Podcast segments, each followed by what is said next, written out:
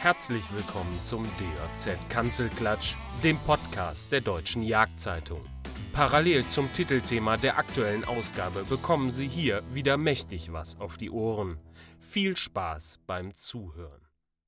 So, liebe Zuhörer, herzlich willkommen zu einer neuen Ausgabe des DOZ Kanzelklatsches. Mein Name ist Peter Dickmann. Mir gegenüber sitzt mein Kollege Moritz England. Äh, England, habe ich schon wieder gesagt, glaube ich. Ne? Irgendwie, wenn ich Englert sagen möchte, sage ich öfters mal England, wenn ich zu schnell spreche. Also der Kollege Moritz Englert. Und äh, ja, gewohnte Kombination. Wir haben schon öfter öfter zusammengesessen. Und äh, ja, heute haben wir Dienstag. Wenn ihr es hört, haben wir schon Mittwoch, der letzte Mittwoch im Monat und es ist wieder soweit. Und ja, wir sind ganz froh. Wir rufen ja immer wieder dazu auf, äh, dass ihr uns Themenvorschläge liefert, Dinge, die euch interessieren. Und jetzt haben wir auch wieder eine E-Mail bekommen von dem lieben Patrick Föhr, der wohl kurz vor der Anschaffung äh, seines ersten Jagdhundes steht. Und da hat er uns gebeten, dass wir dahingehend mal ein bisschen über dieses Thema quatschen. Und äh, das ist jetzt auch das Thema, der erste Jagdhund. Ähm, Moritz und ich, wir haben beide Hunde. Und ähm, ja, wir sind jetzt nicht die erfahrensten Hundeführer, haben jetzt nicht schon acht Hunde am Strick gehabt, aber ähm, wir gehen beide intensiv durch mit unseren Hunden und äh, haben da sehr viel Spaß dran. Insofern schauen wir mal, was wir da für euch Interessantes zusammen äh, zusammenfügen können. Ja, Moritz, ich würde sagen, ähm, wir gehen dann mal ein bisschen chronologisch vor. Ähm, was kannst du denn als erstes, als ersten Tipp sozusagen geben, wenn jemand grundsätzlich Interesse daran hat, äh, einen Jagdhund sich anzuschaffen? Was würdest du ihm denn erstmal raten, so als erste Überlegung? Ja, also erstmal auch von meiner Seite herzlich willkommen, schön, dass ihr wieder mit dabei seid. Genau, ähm, die erste Überlegung, das, das, ja, es ist immer so schön und es klingt immer so toll, wenn man einen Hund hat. Ähm, ich würde mir als allererstes überlegen, ob ein Hund grundsätzlich in mein Leben passt. Das wäre mal das allererste. Ähm, weil es ist total genial, wenn man von Oktober bis Januar einen Drückjagdhund hat und da richtig Gas gibt. Ähm, aber man hat den Hund halt immer und ständig und man muss sich echt überlegen, ob der, ob man überhaupt in der Lage ist, einen Hund zu halten. Habe ich Mhm. die, habe ich die Wohnung dafür? Habe ich das Haus dafür? Habe ich einen Garten oder so, wo der Hund dann äh, ein bisschen rumlaufen kann? Ähm, oder habe ich das alles nicht und bin ich auch in der Lage, den Hund im Alltag mit durchzubringen, sozusagen. Wir haben halt den super Luxus, dass wir die Hunde Mhm. mit auf die Arbeit bringen können. Ne? Also während wir jetzt hier den Podcast aufnehmen, da liegt deine Heidi hinter dir im, im, im Körbchen und schnarcht vor sich hin. Ähm, das hat nun mal nicht jeder. Und das ist erstmal ein ganz, ganz wichtiger Punkt. Und wenn man das, äh, wenn man das für sich, sage ich mal, abhaken kann und sagen kann, dass das passt es, ich habe die Voraussetzungen, dann kann man überhaupt in die Auswahl gehen und sagen, was, was ist ein passender Hund für mich? Hm, Äh, und das ist für mich extrem abhängig von den jagdlichen Gelegenheiten und hm. das, was der Hund äh, machen soll. Ja, das ist die Frage. Ne? Also wenn man, ähm, ich, ich weiß auch noch, also Heidi ist mein erster Hund, wird jetzt bald elf Jahre alt und ähm, ich bin auch, äh, ja, wie du sagst, äh, sehr lange mit dem Gedanken schwanger gegangen, mir einen Jagdhund zuzulegen. Ich wollte immer einen Hund haben, ähm, habe aber auch auf die richtige Gelegenheit gewartet und habe dann auch nicht gleich mit, mit meinem Volontariat hier beim Pare Verlag vor 14 Jahren angefangen, mir einen Hund zu kaufen. Ähm, sondern habe erstmal geschaut, ist das, ist das ein Job für mich? Will ich hier bleiben? Äh, und erst als ich mir da sicher war, habe ich mich dann mit diesem Thema auseinandergesetzt und habe dann auch so in Richtung Rasse gedacht, welche Rasse hätte ich gerne und äh, habe mich dann nochmal von meinem ehemaligen Kollegen Armin Liese, der auch ein ausgewiesener Hundeexperte ist, äh, ein bisschen beraten lassen und auch von einer anderen Rasse überzeugen lassen. Aber ich glaube, dass das vielen Leuten schwerfällt, weil ähm, wenn du wirklich nach Einsatzzwecken erstmal guckst, ja, also was möchte ich mit dem Hund machen, ähm, dann kommt bei dem einen oder anderen, glaube ich, eine ganz andere Rasse raus, die darauf Mhm. besser zugeschnitten ist, als die Rasse, die ihm eigentlich vorschwebt. Ja, mal abgesehen davon- davon, mal abgesehen davon, dass was möchte ich machen und was kann ich machen, Mhm. oftmals auch zwei Paar Schuhe sind. Ist ja schön, Auch wenn das, ich ja. gerne mit dem Hund äh, Niederwild jagen will und Mhm. Fellstreifen machen will, wenn ich aber dazu keine Gelegenheit habe. Ja, und ich glaube, dass Ja. auch die Leute sich selbst dabei so gerne ein bisschen belügen. Ja, sie reden sich das ganz gerne schön äh, mit ihren Möglichkeiten, um dann auch die, diese bestimmte Rasseentscheidung zu treffen. Und äh, dann ist es halt leider so, dass wir viele, viele Jäger auch haben mit vielen, vielen Jagdhunden, die ähm, ja einen Bruchteil irgendwie dessen eigentlich machen können, was sie eigentlich machen sollten. Ähm, aber das ist halt immer die Frage. Und da haben wir auch mit unserem ehemaligen Kollegen Markus Lück oft drüber gesprochen, äh, wie ja, ähm, wie relevant ist das eigentlich, dass der Hund intensiven jagdlichen Einsatz erfährt? Ja, und wenn du da mal eine Umfrage machen würdest unter Jägern, ähm, wie viele Tage der Jagdhund wirklich als Jagdhund eingesetzt wird, ich glaube, da kämen wir zu erschreckenden Ergebnissen. Mhm. Ne? Und ähm, als ein Beispiel Nachsuche. Viele Leute sagen, oder die ich so mitbekommen habe, kaufen sich einen Jagdhund, weil sie sagen, ja, so für meine private kleine Nachsuche. Ja, also in der Regel meinen sie Todsuche, nicht Ja, Nachsuche. genau. Das muss man schon mal ganz klar unterscheiden da, weil äh, Nachsuche ist etwas für Profis und dann lebt das Stück in der Regel noch. Todsuche ist etwas Einfaches. Ähm, so, und ähm, das kannst du auch nicht immer garantieren. Aber das ist so das, wofür die meisten Leute eigentlich ihren Hund haben wollen. Ja, für die private kleine Todsuche. Und äh, das muss man auch mal ganz klar sagen, wie selten das eigentlich vorkommt. Mhm. Überwiegend wollen sie den Hund eigentlich als, ja, als nettes äh, Begleittier haben, sage ich mal, für zu Hause, auch als Familienhund. Also es gibt so viele Aspekte, die dabei eine Rolle spielen. Ähm, ich weiß auch nicht. Also das ist, im, man kann sowas ja auch nicht einem vorschreiben. Du musst ja jetzt nicht irgendwie vorweisen, nachweisen können, dass du einen Hund 200 Tage im Jahr jachtlich einsetzen kannst. Das ist ja auch völliger, völlig Banane. Äh, also gerade auch für unseren Einsatzzweck äh, Drückjagd, sage ich mal. Ja, also wir gehen beide durch mit unseren Hunden. Moritz noch sehr viel intensiver als ich. Und ähm, das ist eine Saison, die dauert von Oktober bis Januar. Dann war's das. Ja. Ja. das sind vier Monate, ein Drittel des Jahres und auch da nicht jeden Tag, sondern in der Regel nur am Wochenende. Wer es richtig ernst meint, auch unter der Woche ein, zwei Yachten. Ähm, das sind nicht so viele Einsatzzwecke oder auch Nachsuche. Ja, ich meine, wer hat die Chance, seinen Hund wirklich intensiv zum Nachsuchen äh, Hund auszubilden und auch einzusetzen? Selbst ausgebildete Nachsuchenführer klagen ja mittlerweile darüber, dass sie nicht auf 100 Einsätze im Jahr kommen. Ja. Ne? Also die Zeiten sind auch vorbei durch Wärmebildtechnik und so weiter, dass die Leute ähm, ja dauerhaft im, im, im Einsatz sind. Ne?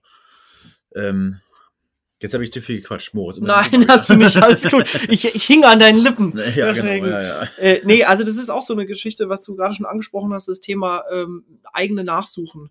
Das ist wirklich, das, das hört man so oft. Ich will mit dem Hund nachsuchen, aber es, du hast es genau richtig gesagt, es kommt einfach nicht oft vor. Hm. Wenn man sich mal überlegt, wie viele von den Stücken, die man schießt, wirklich eine relevante Fluchtstrecke haben, wo man nicht nach 20 Metern am Stück ist oder wo nicht schon, also da musst du ja auch Glück haben, dass der Wind dann so steht, dass der Hund nicht schon das Stück in die Nase bekommt, Ja. bevor er dran ist und so.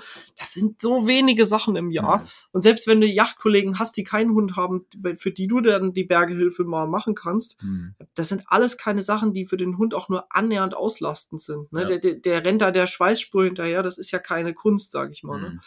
Ähm, Ja gut, aber ich meine, man muss ja klein anfangen, ja. Und das ist ja bei der Junghundausbildung äh, sind solche kleinen Todsuchen ideal, äh, um, um ihn daran zu gewöhnen. Und das habe ich mit der Heidi auch gemacht. Und da hatte ich damals wirklich einen Vorteil, da gab es noch keine Wärmebildtechnik bei der Ausbildung. Das ist zehn Jahre her.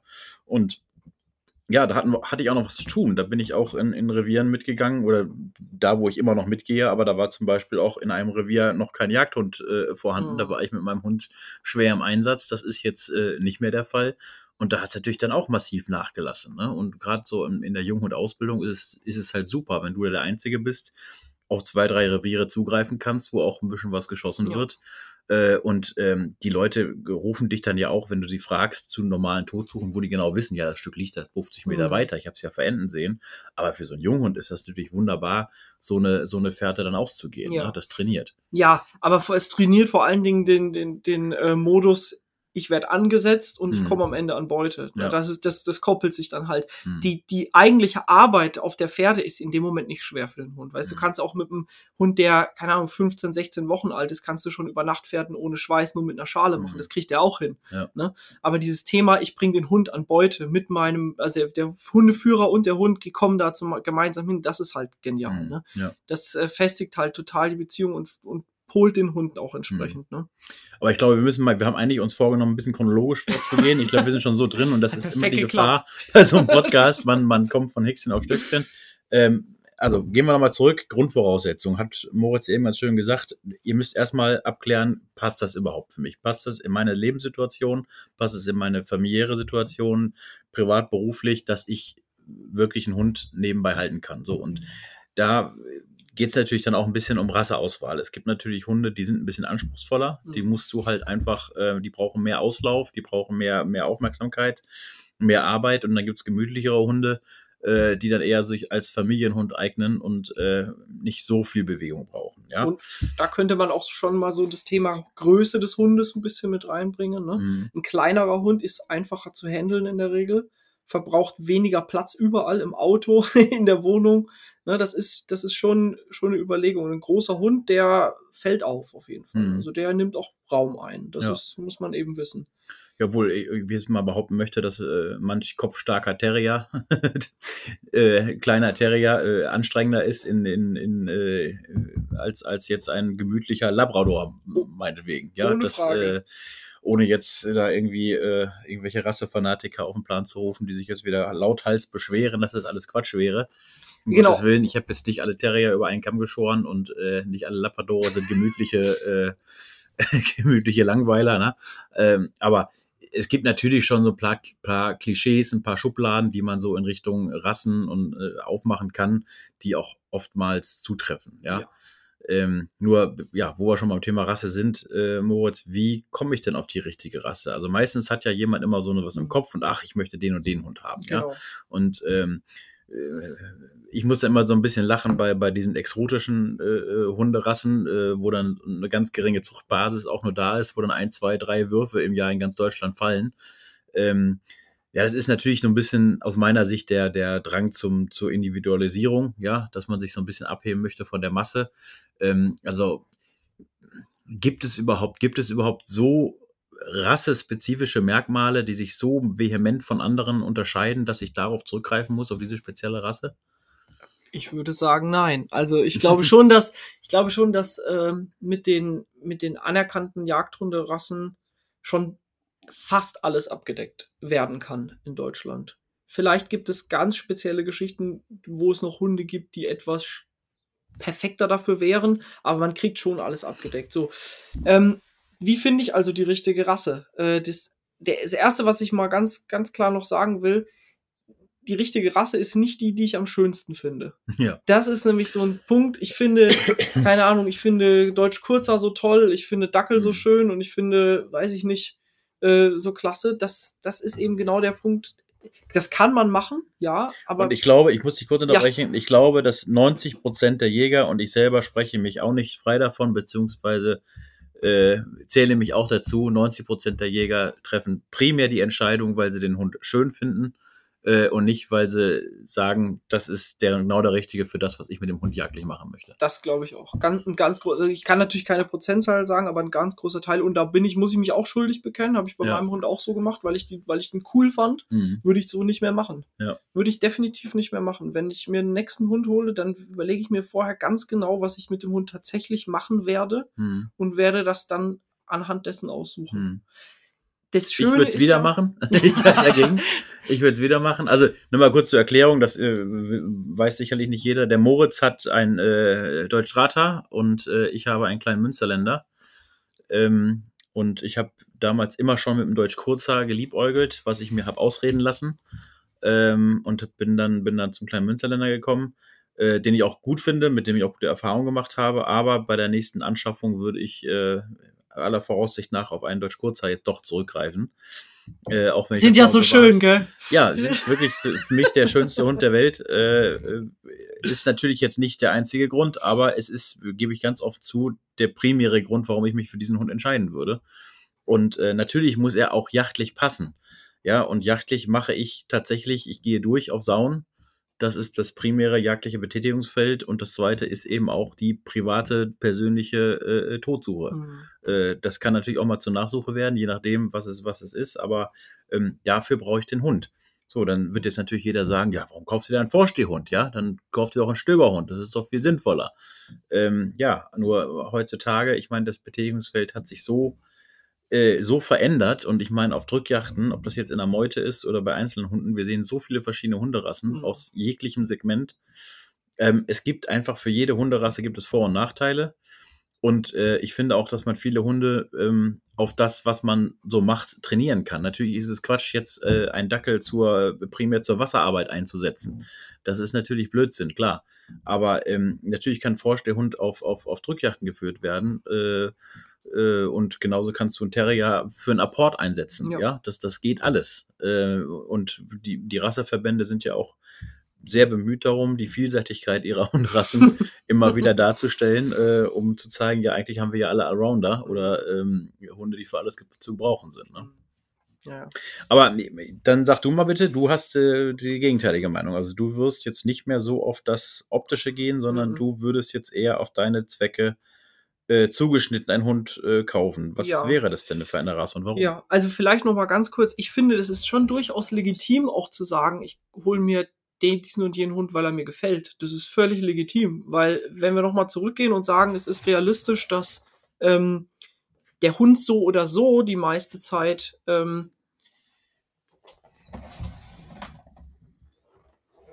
Red ruhig weiter, Moritz. Ähm, äh, sorry. ähm, es ist sowieso äh, realistisch, dass der Hund so oder so die meiste Zeit oder einen Großteil der Zeit äh, zu Hause ist und im Alltag ist, ne, dann ist es schon legitim auch zu sagen, ich hole mir den Hund, der mir gefällt. Ich muss dann aber natürlich äh, in der Konsequenz damit leben können, dass er halt vielleicht nicht ideal ist für alles, was ich so machen will. Ne? Also mhm. die, die, diesen Weg kann man auch gehen, finde ich auch durchaus, durchaus in Ordnung. Wenn es jetzt aber darum geht, ich möchte wirklich den Hund ideal für meine jagdlichen, für meinen jagdlichen Einsatzzweck und möchte das in den Vordergrund stellen, gut, ich habe jetzt ein Drahthaar, das ist irgendwie, bin ich auch so zufällig halt hingekommen, über Familie halt und so, ne?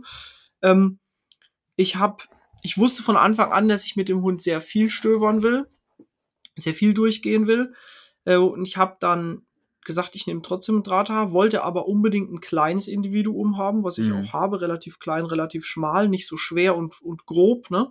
ähm, und habe dann auch, das kann man auch machen, in der Auswahl des Züchters, da kommen wir gleich noch dazu, ein bisschen geguckt, dass die Hunde auch in diese Richtung, in die ich sie nutzen will, ausgebildet und, mhm. und eben jagdlich eingesetzt werden. Für mich persönlich, ich würde wahrscheinlich eher ein bisschen kleineren Hund, also noch kleiner, ähm, als nächstes haben wollen. Ich könnte mir gut vorstellen, dass es für mich so in Richtung Terrier in irgendeiner Art und Weise äh, geht. Mhm. Äh, ja, aber der Terrier ist ja eigentlich auch ein Klassiker jetzt fürs Durchgehen auf Sauen. Ja. Äh, da kann man ja nichts falsch machen. Das ist im Prinzip drauf zugeschnitten, sage ich mal. Ne? Ich glaube, man kann sehr viel falsch machen, immer. ja. Äh, weil also das ist halt auch so eine Geschichte, das ist eben der Punkt, der mir persönlich dann an einem Vorstehhund sehr gut gefallen hat in diesem Kontext. Der ist der Jagd recht führerbezogen, mhm. fast immer. Ähm, und man kann ihn auch dahingehend ausbilden. Er ist also immer in der Nähe, er macht keine Alleingänge, der kann nicht in den Bau rein, das sind alles so Sachen. Hm. Ähm, und der ist auch nicht ganz so durchgeknallt wie ein, wie ein Terrier. Ein Terrier, klar, es ist Klischee und so, aber die Terrier sind schon so gezüchtet, hm. dass sie richtig Dampf haben. Das ist ja auch ihr Vorteil. Hm. Und da kann man natürlich aber auch individuentechnisch, ja, eins bekommen, das halt ein bisschen extremer ist und dann ist es vielleicht für den unerfahreneren Hundeführer, der ich ja auch bin, hm. ähm, gar nicht so einfach mit dem Hund ja. klarzukommen. Ne? Ja, das muss man, glaube ich, auch mal ganz klar sagen. Also natürlich gibt es äh, Rassespezifika, die sich da äh, ja in der Regel mehr als weniger äh, zeigen in den Individuen, aber trotzdem sind es eben Individuen.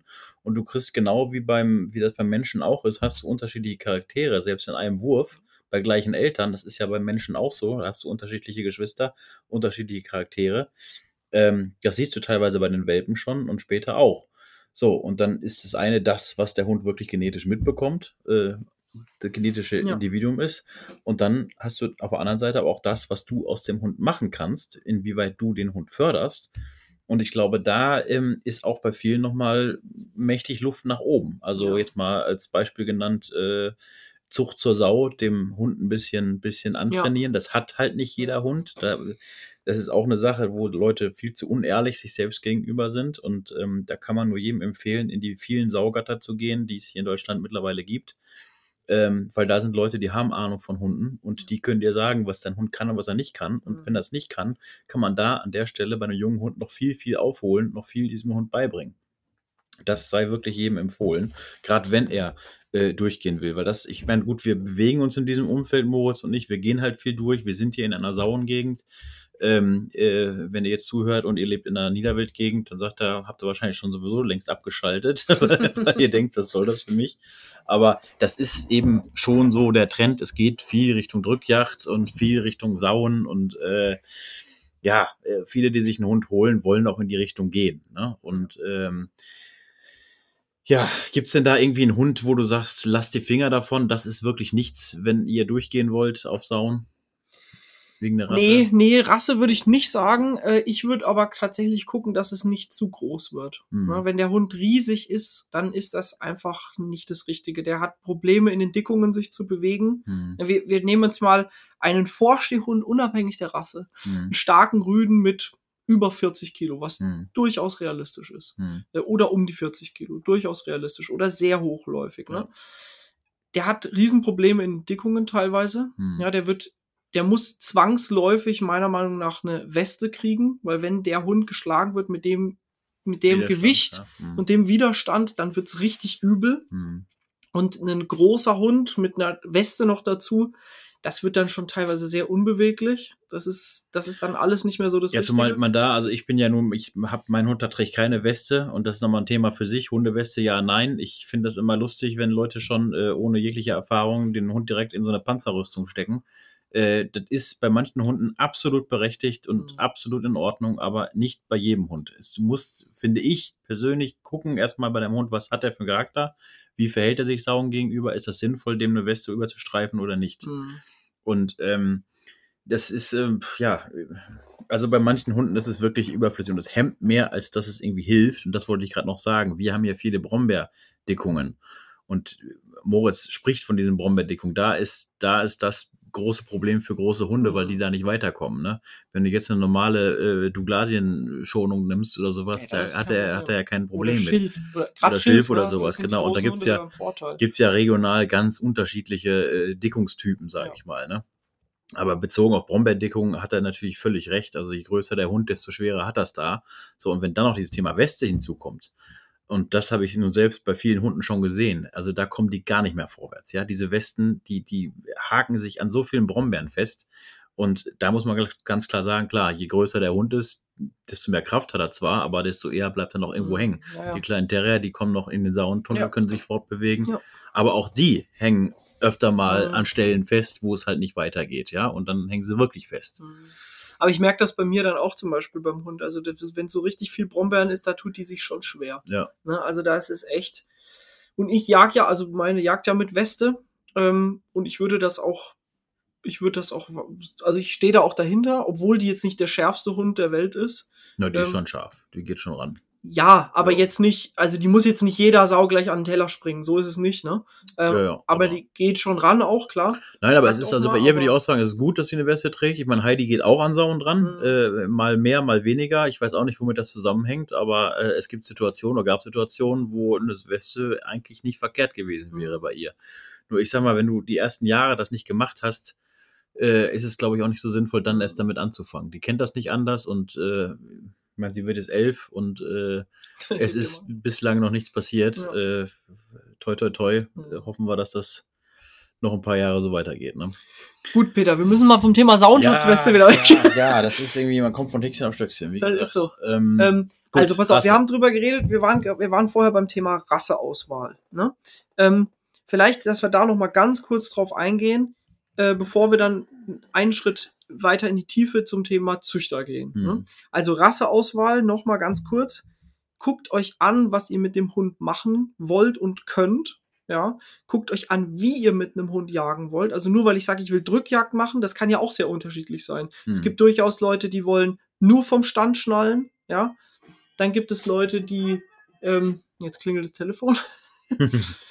ähm, es gibt durchaus Leute, die wollen eine Kombination aus beidem haben. Ne? Die wollen mit dem Hund mal den vom Stand schnallen, mal durchgehen. Hm. Finde ich grundsätzlich, ich persönlich eher schwierig, weil ich glaube, dass es, dass es dann bei beiden eine große Kompromisslösung wird. Ne? Hm. Ähm, und es gibt eben Hardcore-Durchgeher oder es gibt Leute, die wollen gar nicht auf Drückjagd, nur auf Niederwildjagden. Also da muss man wirklich gucken. Hm.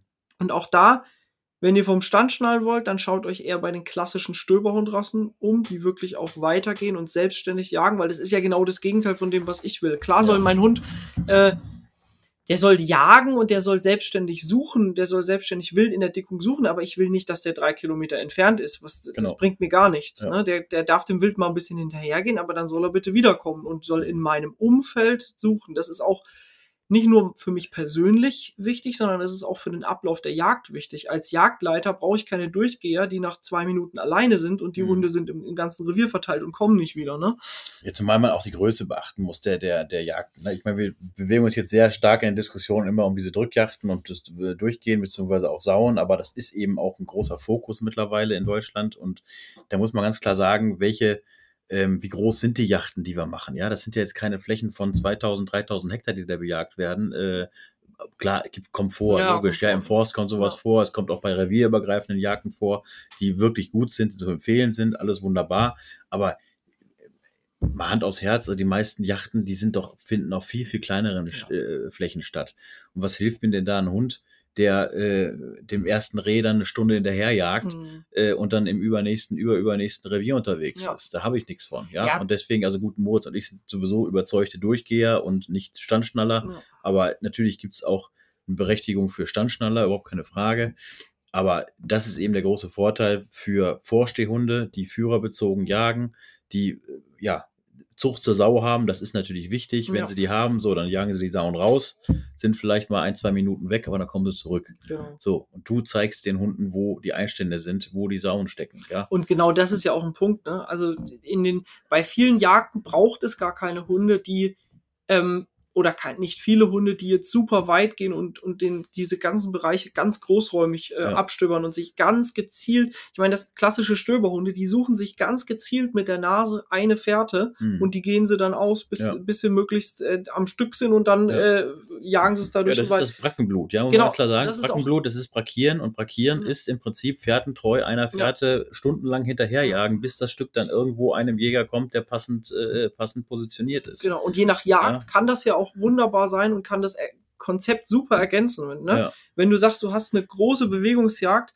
wo du Durchgeher mit kurzjagenden Hunden in die wirklichen Einstandsbereiche vom Schwarzwild, da geht's ja dann in der Regel um Sauen, reinschickst und hast gleichzeitig eine, eine, eine ordentliche und eine angebrachte Anzahl an Solo-Jägern, also Mhm. Solo- Solo-jagenden Stöberhunden, die die zum Beispiel das Rehwild länger auf den, auf den Läufen halten oder das Rotwild, das Dammwild, ne? Hm. Das ist eben, das funktioniert dann. Aber wenn es primär um Sauen geht, da weiß man in der Regel, wo die stecken oder man vermutet es zumindest. Ne? Ja. Also sie werden halt nicht irgendwie im Hochwald liegen in der Regel, sondern die, da musst du ins Dichte. Genau. Und dafür brauchst du dann keine, keine 100 Standschnaller. Ja. Das ist einfach so. Ne? Auf der anderen Seite muss man natürlich auch dazu sagen, dass so ein Hund auch durchaus für Leute, die sehr drückjagdaffin sind, eine Eintrittskarte sein kann zu vielen Jagdeinladungen. Ne? Wenn du einen Hund hast, äh, wo du, wenn du sagst, ich habe richtig Bock auf Drückjagd, ich will aber auf dem Stand stehen, ich will Strecke machen ähm, und ich mir, es hapert aktuell noch ein bisschen an den Einladungen, dann kann durchaus so ein vom Stand Also- geschnallter Hund äh, die Eintrittskarte sein zu einer Menge Drückjagdeinladungen. Und in Jo. der Regel kriegt man auch Sicherlich nicht auch die der primäre Grund, warum Leute sich das zu den Zweck kaufen. und in der Regel äh, kriegt man dann auch nicht den allerschlechtesten Stand, ne, sondern Mhm. einen in der Nähe von einem, von einem, von einem vermuteten Einstand. Mhm. Ja. Das ist nicht unbedingt äh, das Schlechteste. Ja, aber du weißt halt nicht, was der Hund macht. Ne? Also das ist, äh, es ist immer schön, dann auf, auf dem Garmin dann den Weg zu zeigen, den der Hund gemacht hat. Aber Mhm. was er dann wirklich dort gemacht hat, ob er spazieren gegangen ist oder wirklich irgendeine Fährte verfolgt hat oder selbstständig Sauen gesucht hat, das ist da halt nicht so ganz klar. Klar Mhm. kannst du sagen, irgendwie, wenn hier die Dickung ist, da ist er durchgelaufen. Auch Ja. kannst du an dem Weg sehen, intensiv hat er die Dickung durchgearbeitet. Das ist natürlich ein positives Zeichen, aber Ja. es gibt dann auch eben äh, Hunde, die einfach nur planlos durch den Wald gelaufen sind, ohne wirklich was Sinnhaftes zur Jagd beigetragen zu haben. Mhm. Ne? Und ich finde immer, das ist das Schöne, mein Gott, also ich will jetzt das nicht, nicht verteufeln, äh, dazu politisch werden, aber das Schöne beim Durchgehen ist halt, dass du bei einem führerbezogenen Hund, dass du siehst, was dein Ja. Hund macht. Ja. Du weißt, was der tut. Ähm, und wenn du einen Hund wirklich von Anfang an als Standschnaller einsetzt und, und, und äh, schnallst, dann ja, weißt du eigentlich nicht wirklich, was, was der Hund macht. Also das kannst du da höchstens aus irgendwelchen Erzählungen dann mitteilen lassen. Ähm, das war's dann aber auch. Ne? Ja, also es, es passiert natürlich schon auch mal mit einem mit einem Standschnaller, der, dass der weitergeht und dass der dann vielleicht bei dir im Bereich was findet und zu dir an den Stand äh, jagt und du kannst es erlegen, dann hast du auch so gesehen Beute mit dem Hund gemacht. Aber das ist halt das Schöne an so einem kurzjagenden Hund. Das zählt ja für einen bei einem bei einem Vorstehhund, mit dem du im Feld einsetzt, äh, genauso. Hm. Du bist ja, du arbeitest halt sehr direkt mit dem Hund. Ja. Ne? Das zählt im Übrigen auch für einen Schweißhund. Ne? Mhm. Also wenn du, das sind sehr wenige, für die das zutrifft, weil ganz kurz, äh, Schweißhunde sind wirklich nur was für Leute, die das komplett ernst meinen, die da ihr komplette Freizeit dafür opfern wollen. Mhm. Ein Schweißhund ist nichts für jemanden, der den Hund schön findet und den äh, zehnmal im Jahr einsetzt. Völlig falsch. Ne, also wirklich, Gibt es aber auch reichlich Leute. Gibt es reichlich Leute, aber das ist wirklich der falsche Ansatz. Das sind, das sind Spezialisten und Spezialisten sind wirklich für Hardcore-Leute, die, die, die ein bisschen verrückt sind. Ja, aber im So. Grunde genommen ist ja jeder Hund ein Spezialist auf, seinen, auf seinem Feld. Ja, aber es ist nun mal Ähm. so, dass es ist nun mal so, dass die, dass die Nachsuchearbeit, die ernsthafte Nachsuchearbeit, wie Nachsuchenführer sie machen, ist einfach sehr viel mehr zeitintensiv und vor allen Dingen sehr viel schlechter planbar als andere jagdliche äh, Sachen. Ne? Ich, kann, Mhm. ich kann planen, ich gehe heute mit, mit dem Hund auf Niederwild und, und morgen mache ich beim, beim Kumpel die Dickungen durch, kann ich alles machen. Hm. Aber wenn ich Nachsuchenführer bin, dann kann ich nichts planen. Dann muss ich Gewehr bei Fuß stehen, wenn das Telefon klingelt. Und das Mhm. ist, das sollte man sich gut überlegen, ob man das kann Ja. und will. Mhm. Naja, ganz kurz aber nochmal. Ich, dieses direkte Arbeiten mit dem Hund, das ist halt für mich der eigentlich das Salz in der Suppe. Ne? Mhm. Das ist das, was mir Spaß macht. Es ist klar auch cool, wenn, äh, wenn, das habe ich auch schon oft gehabt, der Hund macht halt da vorne irgendwie was, gibt laut, dann jagt er die Rotte da raus, es knallt fünfmal und ich weiß nicht genau, was passiert ist und danach sagt mir jemand, Mensch, dein Hund hat mir die Sauen gebracht, ist alles toll. Aber dieses ganz direkte Arbeiten mit dem Hund, ich gehe rein, ich sehe, was er macht, ich sehe auf einmal, oh, da geht ein Ruck durch den, der kriegt irgendwo Wind, der kriegt da den Hals und dann zieht er rein und dann spritzt die Rotte raus. Das ist halt genial. Das Mhm. macht halt richtig Laune. Genauso, wenn du mit dem Hund auf Niederwild jagst, der sucht auf dem Feld, steht wunderbar vor, du gehst Ja. hin, der Fasan geht raus und du schießt ihn. Ich meine, äh, schön für alle, die das machen können. Ich kann es eben nicht. Ich habe die Jagdgelegenheit dazu nicht. Äh, Mhm. Aber das ist auch ein sehr direktes Arbeiten mit dem Hund. Ja, das ist fast noch mal ein Level drüber, finde ich persönlich. Also, d- wenn man das machen kann, perfekt. Und das ist für mich das, was mir an der Hundearbeit so richtig Spaß macht. Ne? Dieses Direkte. Also halten wir fest, um das Kapitel Rasseauswahl mal abzuschließen, ähm, dass ähm, äh, natürlich sich keiner davon freireden sollte oder muss, jetzt eine Hunderasse zu sich zuzulegen, die er persönlich schön findet, aber idealerweise sollte sie eben auch äh, zumindest teilweise, äh, bestenfalls größtenteils auf seine jagdlichen Bedürfnisse zugeschnitten sein und fähig sein, da äh, was zu machen. Und man sollte selber auch die Möglichkeit haben, ihm das zu bieten. Mhm, ja, ja. also ähm, da muss man auch ehrlich zu sich selber sein und natürlich ist es, ist es schön, einen Hund zu haben. Viele träumen davon, einen Hund zu haben, aber äh, ich persönlich bin der Meinung, dass man dem auch so ein bisschen was bieten muss, ja. Also jetzt ganz ohne, natürlich kann ein Hund auch ganz ohne leben, ja. Das Wichtigste für einen Hund ist, dass er sein Futter kriegt jeden Tag. aber ähm, ist eben, er ist ja nicht umsonst als Jagdhund gezüchtet worden, das steckt in seinen Genen drin und äh, genauso wie wir das in Genen drin haben und gerne jagen gehen wollen. Also da sollte man ihm schon ein bisschen was bieten können, finde ich. Ähm, ja, Rasseauswahl, genau. Genau. Also, ähm, was vielleicht äh, ganz kurz nochmal, was noch natürlich wichtig ist, auch wenn, wenn ihr euch einen Hund zulegen wollt für die Drückjagd, äh, fürs Durchgehen, ähm, der sollte schon, der Hund sollte schon äh, äh, laut haben. Ne? Das, das ist, äh, es gibt immer auch noch Leute, die ohne, ohne laut ihre Hunde durchschicken. Das ist aber eigentlich nicht im Sinne des Erfinders und auch bei vorstehenden Rassen ist das teilweise wirklich auch ein Problem, dass die zu stumm sind, ganz Ja. stumm sind, teilweise stumm. Natürlich ist es ideal, wenn sie spurlaut sind, äh, sichtlaut, sage ich mal, ist das Mindeste, was ein Hund haben sollte Ja. dafür. Ähm, das nochmal so als, als Kriterium. Und da kommen wir eigentlich schon direkt, das ist ein schöner Ich Übergang. wollte gerade sagen, super Übergang. ja, zum, äh, zu der Auswahl des Züchters. Ja. So, nämlich ähm, da sind die Leute vielleicht auch manchmal ein bisschen zu nachlässig, sage ich mal, wenn sie sich dann den Kopf gesetzt haben, dass sie Hund haben wollen, dann holen sie sich einfach der nächst, den nächstbesten, der da ist, beziehungsweise da, wo ein Wurf ist da so, ist ne? und, und noch ein Hund frei ist, dann holen sie sich da ein.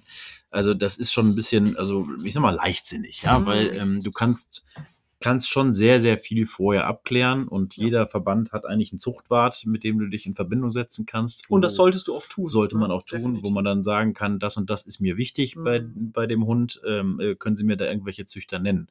Äh, so, und dann ist es im Zweifelsfall wirklich besser, nochmal ein oder zwei Jahre zu warten, sich auf eine Warteliste bei einem richtig guten Züchter setzen zu lassen, Ja. als übereilt jetzt einen, zu einem Hund zu greifen von einem Züchter, der es vielleicht nicht so ernst nimmt und wo die Anlagen eigentlich nicht so da sind, die einem wichtig sind. Ja. Zumal man ja auch sagen muss, man verbringt eine Menge Zeit mit dem Hund. Ne? Genau. Also der, die Auswahl ist schnell getroffen, in Anführungszeichen, aber am Ende hat man den Hund 10, 12 oder mehr Jahre. Mhm. Ne? Also das ist, das sollte man sich dann schon sehr genau überlegen. Ja. Aber was, was ist was macht denn für dich einen guten Züchter aus, Peter? Naja, ein Züchter, also erstmal sollte die persönliche Basis sollte stimmen, finde ich. Das ist ganz wichtig. Das ist äh, wie in vielen privaten, äh, beruflichen Dingen, irgendwo muss dann eine Basis bestehen. Du Mhm. musst den, musst den, äh, ähm, den Züchter sympathisch finden und äh, musst auch überzeugt davon sein, dass er, ähm, dass er das Richtige macht mit den Hunden. Ja, und dann kannst du natürlich so äußere Umstände angucken. Also man fährt ja, es ist ja nicht so, dass man sowas telefonisch macht, ja, dass man dann sagt, ich, ich rufe da jetzt an und kauf blinden Hund, sondern du fährst ja sowieso erstmal hin, bevor du irgendeine Entscheidung triffst. So, dann guckst du dir das mal an. Wie, werden die Hunde da gehalten? Sind sie im Zwinger? Sind sie im Haus? Äh, wie ist der Familienanschluss? Wie geht der Züchter selbst mit seiner Zuchthündin um? Ähm, wie ist die Zuchthündin selbst? Ist die freundlich gegenüber Menschen, freundlich gegenüber anderen Hunden eventuell, wenn man es überprüfen kann? Dann kannst du fragen, was macht der Prüfer, äh, der Prüfer, was macht der Züchter mit seinen Hunden an jachtlicher Ausbildung? Ähm, ne, da kann mit Reizangeln und so weiter kann schon viel gemacht werden. Die ersten Revierausflüge können gemacht werden. Ähm, so, und da gibt's natürlich auch Negativbeispiele, wo ja, Züchter die Hunde irgendwo in irgendeinem Stall halten, äh, wo die hygienischen Verhältnisse schon seltsam sind ähm, und wo du auch irgendwie an der Art des Züchters merkst, mh, das ist ja eine Zuchtmaschinerie, aber Hm, ja. das wird nicht wirklich ernst genommen mit, mit, mit der jagdlichen Ausbildung. Also im Gespräch mit dem Züchter kann man da schon sehr, sehr viel merken, finde ich. Ja, ich finde, bevor man überhaupt dazu geht, sich äh, für sich selber einzuordnen, wie der Züchter mit dem neuen Wurf umgeht, das finde ich das Aller, Allerwichtigste, ist mir anzugucken, was macht der Züchter überhaupt jagdlich mit seinen Hunden. Ja. Und zwar mit den Zuchthunden. Ja. Ne? Es gibt so viele Züchter, die haben Zuchthunde, die sind nur zum Züchten da. Ja. Die stehen im Zwinger und machen nichts jagdlich. Und das Ja. ist für mich ein absolutes Ausschlusskriterium. Das Mhm. ist für mich ein Red Flag ohne Ende, da bin ich raus. Wenn, Obwohl das nicht heißen muss, dass die Hunde nicht gut sein können. Ne? Nein, man- nein, nein, aber trotzdem ist es für Ähm. mich persönlich, das kann jemand anders anders sehen. Für Ja. mich persönlich ist es obligatorisch, dass der Züchter wirklich auch Hundeführer ist. Und zwar Mhm. aktiver Hundeführer Ja. in, in diesem Metier, in dem er sich Mhm. bewegt mit seinen Hunden. Mhm. Äh, als ich die, meinen Hund Delta äh, von der Züchterin geholt habe, also vorher haben wir viel geredet und da hat sie gesagt, ähm, ich habe, sie hatte damals zu dem Zeitpunkt, glaube ich, zwei Zuchthündinnen ähm, und dann ging es eben darum, dass sie gesagt hat, sie geht extrem viel auf Drückjagden mit den Hunden. Ich Mhm. wusste ja, ich will das machen, also war mir das auch wichtig, dass das eine großen, große Rolle spielt. Ja, das ist auch ein bisschen bundeslandabhängig gewesen, das war aus Mecklenburg-Vorpommern Mhm. da spielt das halt eine Riesenrolle. Da ist Niederwild ganz verschwindend gering, ne? Und ähm, sie hat gesagt, ja, ich habe die zwei Zuchthündinnen und ich jag mit denen aber komplett volle Möhre sozusagen. Und wenn irgendwas passiert und ich verliere die Zuchthündin in ihrem besten Alter, dann ist das eben so. Ja. Dann ist das ganz bitter Mhm. und ich ärgere mich drüber, aber das ist in in erster Linie ein Jagdhund und der muss jagen. Und Mhm. danach kann man ans Züchten denken. Und das Mhm. finde ich extrem wichtig. Ähm, es gibt eben auch eine Menge Züchter, die das genauso sehen, die das komplett ernst meinen. Und das ist für mich, wäre das ein ganz wichtiges Kriterium. Wenn das passt, dann kommen wir zu dem, was du eben gesagt hast. Ne? Wie geht der, wie geht der Züchter mit den neuen Würfen, mit den kleinen Würfen um? Was macht der schon alles? Was lernen die kennen? Ne? Mhm. Auch da kann nämlich in den ersten Lebenstagen und Wochen ganz, ganz viel schon gemacht werden. Wieder, wenn ich zum Beispiel, ich will einen Vorstehhund, ich weiß, ich will einen Vorstehhund, aber ich will mit dem Vorstehhund viel auf, auf, am, am Schwarzwild auch jagen. Mhm. Macht der Züchter schon was in die Richtung? Ne? Also, der ist kein Problem, du kannst, die können schon mit Schwarten Kontakt haben an der Mhm. Reizangel und da rumzerren und sonst was, ne? Und dann geht das, gehen, sind es schon die ersten Schritte in die, in die richtige Richtung. Mhm. Das kann ich mir alles angucken. Ich kann mir, ganz wichtig, ich muss mir unbedingt die Elterntiere angucken, Hm. Rüde und Hündin. Ähm, wie sind die drauf? Wie gefallen die mir optisch, wenn ich schon nach der Optik gehe? Sind die die richtige Größe für mich? Machen die einen ausgewogenen Eindruck? Und dann kann man natürlich auch noch einen Schritt weitergehen. Zum Beispiel zu dem Thema Laut, was du vorhin gesagt hast. Dann gucke ich halt wirklich tatsächlich mal in die Prüfungsergebnisse der Hunde und in die Mhm. Ahnentafeln und so weiter. Und dann sehe ich ja, was die für eine Lautfeststellung zum Ja. Beispiel haben. Und wenn beide Hunde, dann beide Hunde bei einer gibt- bei anderen Rassen ist das ja teilweise gar kein Thema, aber bei Rassen, wo es eben ein Thema ist, wenn beide Hunde Sichtlaut, Fährtenlaut, Spurlaut äh, bestätigt haben, Mhm. jo, dann kann ich auch mit hoher Wahrscheinlichkeit davon ausgehen, dass mein, dass mein Hund keine großen Lautprobleme haben Genau. wird. Ne? Ja. Ne, Das, so ist wirklich entscheidend beim Vorstehhund, darauf zu achten. Ja, also es gibt- bei, ja. bei der einen Rasse mehr, bei der anderen weniger, Ja. aber ähm, das, Und das ist schon entscheidend. Genau, und es gibt natürlich auch äh, im Vorstehungsbereich Rassen, wo das wichtiger gesehen wird und weniger wichtig gesehen Mhm. wird. Da kann man dann auch ein bisschen in die Prüfungs- äh, der Rassen gucken und wenn da nicht viel mit laut ist, dann, dann muss auch nicht viel mit laut sein bei Also Hunden, ne? es ist, es Ja. ist ein bisschen müßig am Anfang, wenn man da überhaupt keine Ahnung von hat und Mhm. sich dann da plötzlich damit auseinandersetzt, dann steht man plötzlich wirklich vor, vor einem Fachchinesisch. Also die, die, äh, die Hunde werden ja da auch oft äh, im Detail beschrieben mit den Prüfungen, die sie haben und, und Zuchtwert und alles. Da, das sind ja Abkürzungen, also da hat man erstmal überhaupt keine Ahnung von. Da muss man sich schon mal intensiv mit beschäftigen äh, und da ein bisschen recherchieren, was was eigentlich bedeutet. Aber Richtig. es lohnt sich. Ne? Also wenn man es wirklich ernst meint und das, das, das meint Moritz im Prinzip, wenn du wirklich äh, Praktiker bist und du willst einen Hund für die Praxis haben, dann kannst du die Sache eigentlich nicht ernst genug nehmen. Ja. Da bin ich komplett bei ihm Ja. und man muss einfach auch sagen, es tickt halt nicht jeder so wie wir. Ja, es gibt eben auch Leute, die wollen keinen Hund für die Praxis, die wollen einen Hund, weil sie es einfach schön finden und weil sie es als Repräsentationsobjekt sehen, dass sie irgendwie so einen äh, schicken, was auch immer was. Ich will jetzt nicht wieder irgendwie eine Rasse nennen. Mir schwebt da zwar was im Kopf vor, aber ich will es nicht übertreiben. ja, dass sie da irgendwie sagen, so, das ist mein schicker Hund, ich habe den und den am Strick und äh, in, in Wirklichkeit wissen die auch vorher schon, die machen sowieso nie etwas Ja, ja. Jachtliches mit diesem Hund, ja.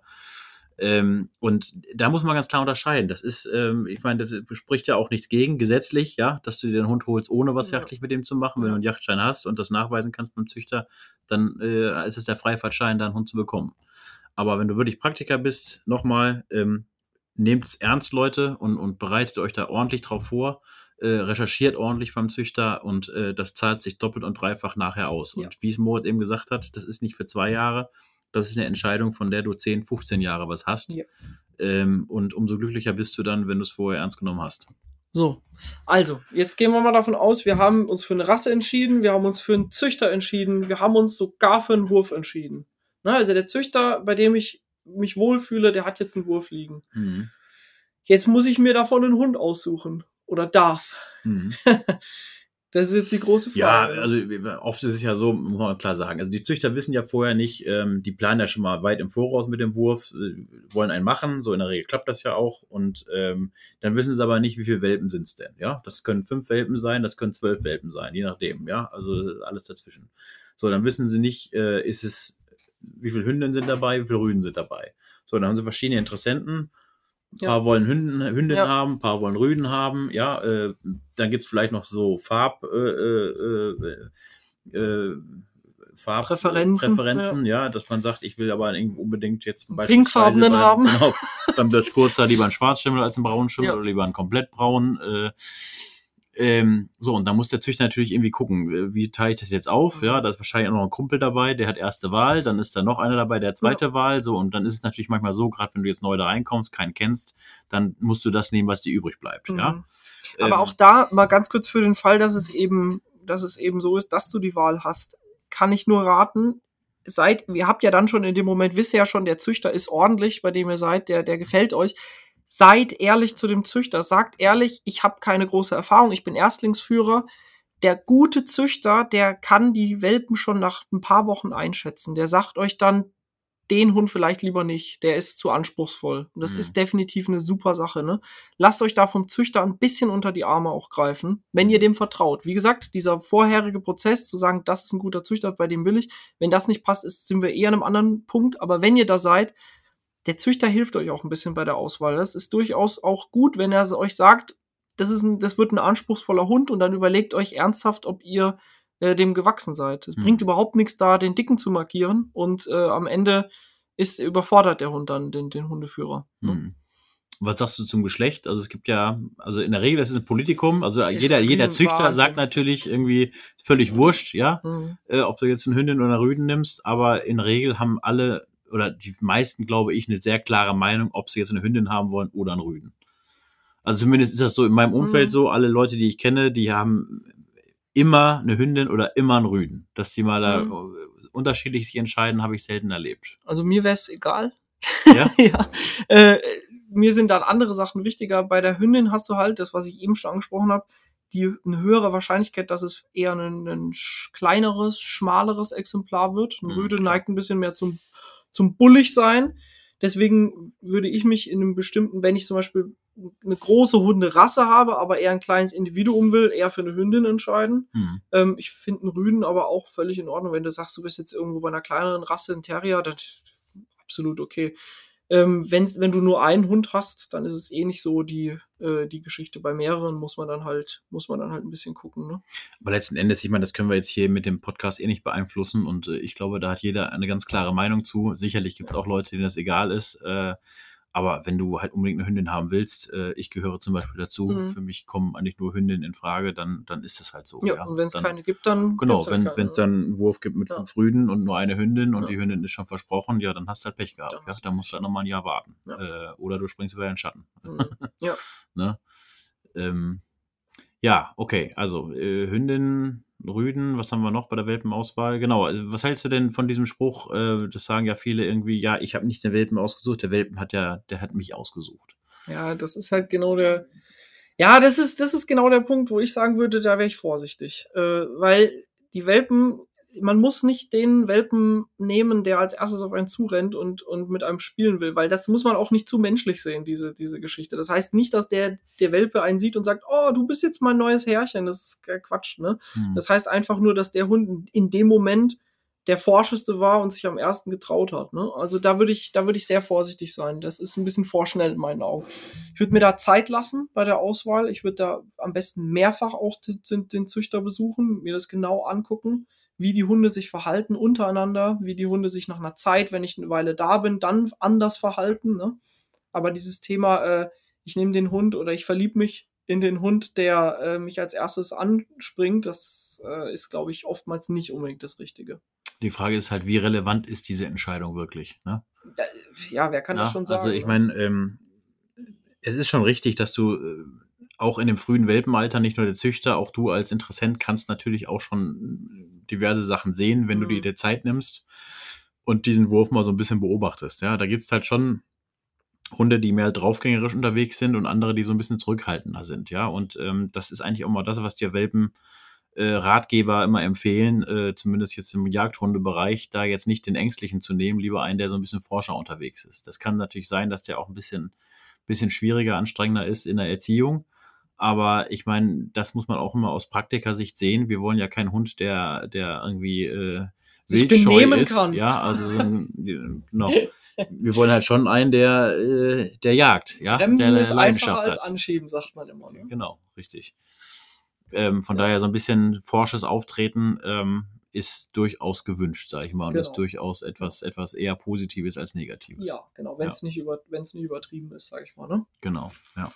Und dann ist es natürlich auch so, äh, wenn ich jetzt, ich habe jetzt sogar schon ein Individuum ausgesucht, ne, und ich, ähm, das ist jetzt mein Hund. Und Mhm. ich, dann gibt's natürlich doch diese Kleinigkeiten, dass du, dass du guckst, dass der Übergang gut funktioniert. Das ist aber auch sehr individuell. Hunde tun sich da sehr individuell schwer oder leicht beim Übergang Mhm. vom Züchter zu, zum neuen Herrchen. Ähm, bei meiner Hündin war das zum Beispiel überhaupt kein Problem. Die haben wir ins Auto geladen, sind losgefahren. Die hat kein einziges Mal gefiebt oder irgendetwas gemacht, was den Anschein erweckte, dass sie sich nicht wohlfühlt. Hm. Aber andere Hunde, die tun sich da doch durchaus schwer oder schwerer.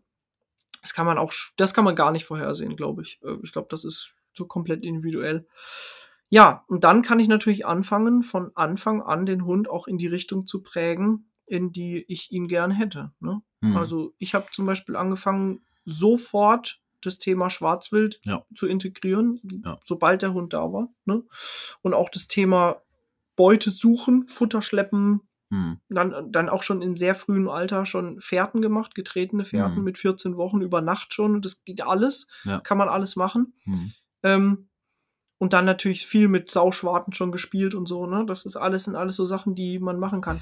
Und bevor ihr die Entscheidung getroffen habt, sage ich mal, äh, müsst ihr natürlich auch äh, im Vorfeld geklärt haben, habe ich denn überhaupt die Möglichkeiten, diesen Hund äh, so auszubilden? Mhm, ja. Das heißt, ihr müsst auf Reviere zugreifen können, also im Idealfall mehrere Reviere, nicht Mhm. nur ein Revier, wo ihr den Hund auch ausbilden könnt. Und das äh, nehmt das nicht für selbstverständlich, dass die Jagdherren auch bereit sind, dass ihr da Jagdhundausbildung machen könnt.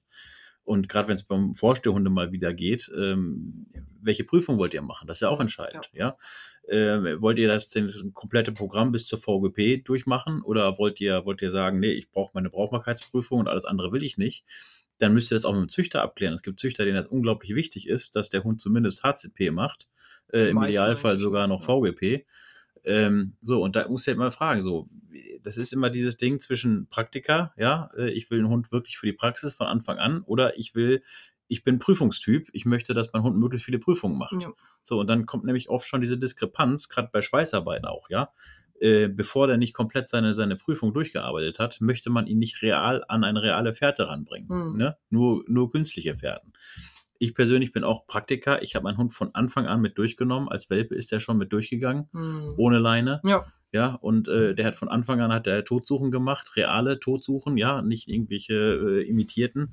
So, der hat zwar keine Schweißprüfung, aber ich weiß, was der kann. Ja. Und äh, ich kann mich da 100% drauf verlassen. Ja. Also das ist nochmal Thema für sich, sage ich mal, diese Diskrepanz zwischen eher ein Hund für die Praxis oder eher ein Hund für die Prüfung, beziehungsweise das, fürs Zuchtwesen. Ja, Darum geht es ja letztendlich. Genau, und es ne? gibt auch ganz, ganz viel, dass Leute äh, sich einen Hund holen mit ganz, mit ganz jagdpraktischen Vorsätzen mhm. und dann aber merken, ich habe gar nicht die Möglichkeit, mit dem Hund so viel zu machen und dann eher eine andere Route einschlagen und versuchen, möglichst viele Prüfungen mit dem Hund mhm. zu, zu meistern, um ihn eben zu beschäftigen und sich auch mit dem ja. Hund. Ähm, es gibt definitiv ganz viele Leute, die machen viele Prüfungen und hochdekorierte Prüfungen und jagen total mit dem Hund. Das will ich überhaupt nicht ausschließen, aber es gibt durchaus auch viele Leute, die machen viele Prüfungen und wenig jagen ja. mit dem Hund.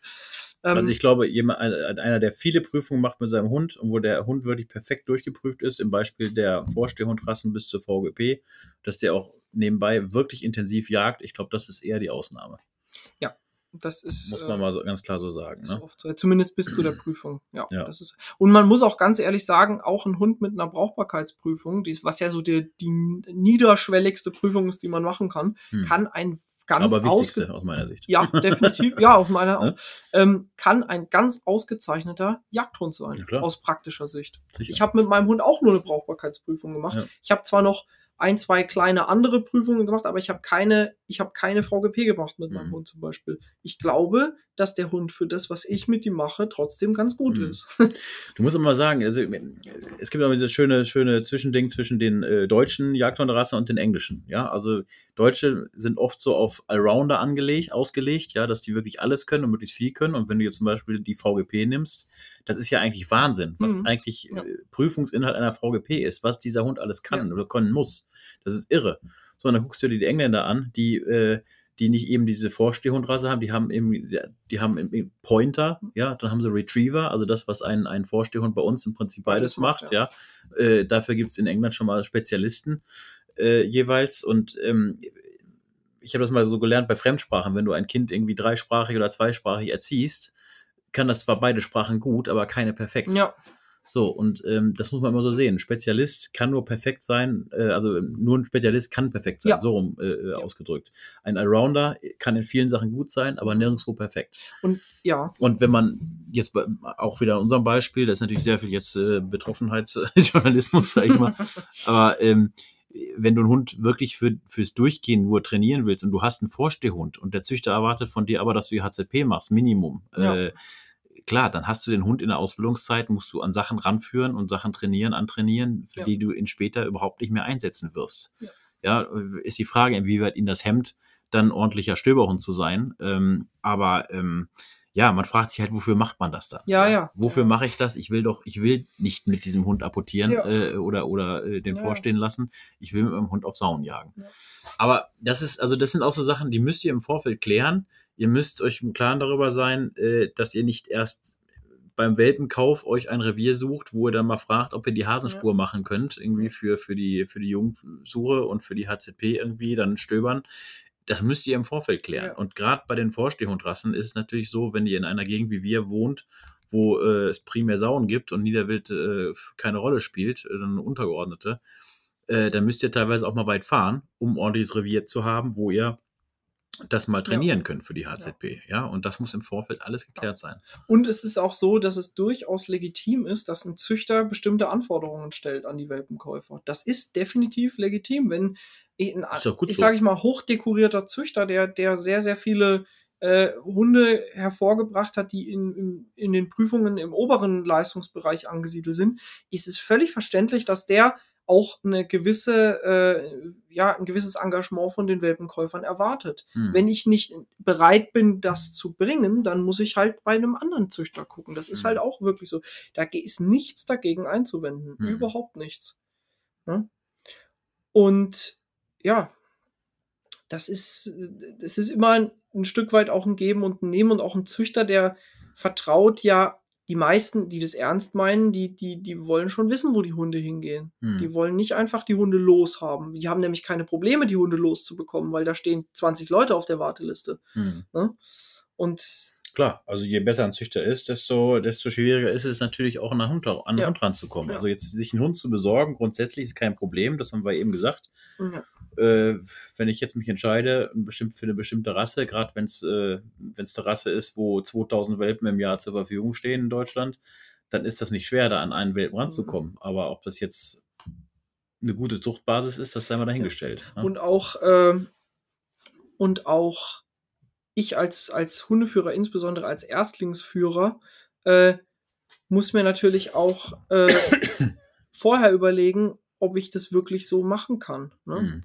Und da ist es auch besser, ehrlich zu sich selber zu sein und vielleicht auch nochmal zu sagen, ich brauche jetzt nicht, äh, ich, ich kann die Anforderungen von Züchter XY nicht erfüllen, weil ich weiß, dass ich den Hund nicht so weit ausbilden kann oder will. Hm. Ähm, ist auch besser, vorher ehrlich zu sein, weil es gibt im Nachgang sonst viel Ärger. Ja. Ja. Und das muss nicht sein. Ja, und da muss man einfach sagen, man muss bei diesem Thema geduldig sein. Das kann schon mal sein, dass von dieser Entscheidung äh, pro Jagdhund bis zum tatsächlichen Einzug des Jagdhundes äh, zwei, drei Jahre vergehen, wenn man sich intensiv mit der Thematik beschäftigt und äh, auch es wirklich perfekt machen möchte Ja. oder nahezu perfekt, den richtigen Züchter finden, den richtigen Hund finden, äh, die richtige, den richtigen Zeitpunkt finden, dann kann das halt ein paar Jahre dauern. Aber wie gesagt, es lohnt sich unterm Strich, da ein bisschen, ein bisschen mehr drauf zu achten. Ne? Ja, auf jeden Fall. Ja. Das ist so. Peter, hast du noch Abschlusstipps für einen kurzen Abschlusstipp für den äh, werdenden Hundeführer oder für denjenigen? Also der- ich sag mal, für denjenigen, der wirklich äh, als Praktiker äh, unterwegs sein möchte, empfehle ich nochmal ganz klar, was man auch in fast jedem Lehrbuch äh, nachlesen kann, äh, eher auf einen Frühjahrswurf zurückzugreifen auf einen, als auf einen späteren Wurf, weil die Frühjahrswürfe sind, ich sag mal, gehen in das Jahr rein, in den Sommer hinein. Ähm, es ist warm, es wird wärmer, die Tage werden länger, man hat mehr Zeit, den Hund äh, auszubilden, sich mit dem Hund zu beschäftigen, wenn man berufstätig ist. Ähm, ja, und auch ein Tipp, der mir ganz wichtig ist, seid, seid bitte ehrlich zu euch selbst. Ähm, und ehrlich her zu euch selbst. Ich glaube, gerade bei Hundeführern ist das so ähm, ein ganz, ganz schwieriges Thema, dass man zu wenig ehrlich zu sich selbst Ja. ist, was äh, ja, was einen selbst betrifft, was man selbst macht mit dem Hund, Ja. ähm, äh, was man dem Hund für Möglichkeiten bietet und auch was die Fähigkeiten des Hundes betrifft. ja, und was vor allen äh, Dingen die Schwächen des Hundes Die betrifft. Schwächen, ganz genau. Das ist da der- bricht sich keiner mit einem Zacken Nee. aus der Krone, wenn man einfach Nee. sagt, ja, mein Hund ist halt nicht so gut in dem und dem Thema. Ja. Ähm, das kommt äh, wirklich tausendmal besser an bei allen Leuten, wenn man da ehrlich zu sich selbst Ja. ist, äh, als äh, so zu tun, als hätte man einen Top-Hund da am Strick, der eigentlich überhaupt nichts taugt. Ich Ja. finde, das ist auch, das ist eigentlich die wichtigste Eigenschaft eines Hundeführers, ist die Grenzen und die Schwächen des eigenen Ja. Hundes gut zu kennen.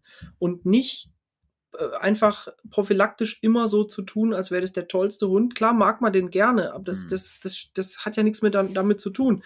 Aber man muss da ehrlich zu sich sein und auch sagen, das ist, das kann mein Hund nicht gut, weil das sind dann zum Beispiel auch die Bereiche, wo ich vielleicht mehr Arbeit reinstecken muss. Mhm. Das kann man ja alles positiv sehen und kann es auch in was Positives umdrehen.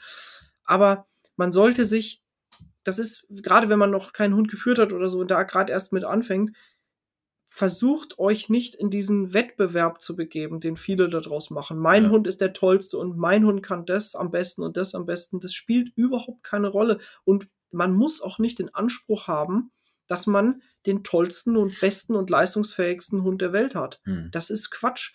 Man muss einen Hund haben, mit dem man sich wohlfühlt und mit dem es einem Spaß macht zu, zu jagen. Der muss nicht alles können. Hm. Der muss das können, was ich will. Das muss er können. Und der muss. ja, und selbst ich- wenn und nicht. ich da, ja, und selbst wenn nicht, kann man halt den so. trotzdem. Ja, ich meine, aber man, dahingehend man kann schließt man ja einen. Vertrag. Man schließt einen Vertrag äh, fürs, fürs Leben, sag ich mal, Ja. mit diesem Hund. So, und wenn dieser Hund äh, dann nicht das kann, was man eigentlich erwartet, äh, und man schafft es auch nicht, Ja. ihm das beizubringen, dann ist das zwar sehr traurig, aber es ist einfach so hinzunehmen. Ja, und es und- hilft keinem, ja, ja. weder dem Hund noch einem selbst, noch dem seinem privaten Umfeld, äh, wenn man sich da was vormacht und so tut, als ob. Ja. Ja. Also da ist Ehrlichkeit äh, viel, viel sinnvoller und äh, vielleicht auch das Ganze ein bisschen mit Humor zu nehmen. Das hilft Ja, ja. viel weiter. Aber es gibt ja nicht umsonst diesen, diesen alten Spruch, irgendwie beleidige ruhig die Ehefrau eines Jägers, aber niemals seinen Hund. Ja.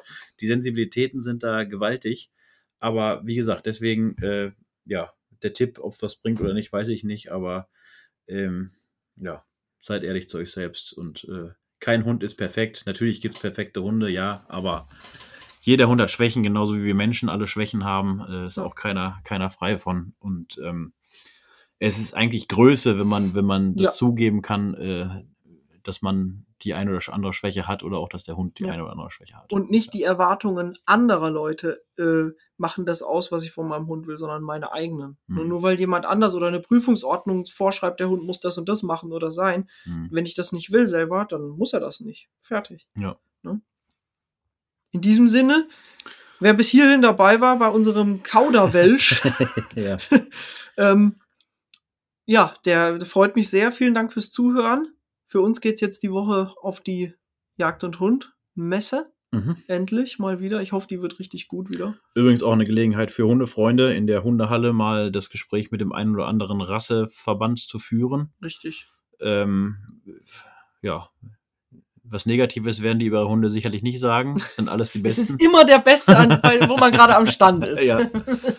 Und die haben auch alle die beste Nase, definitiv. Aber äh,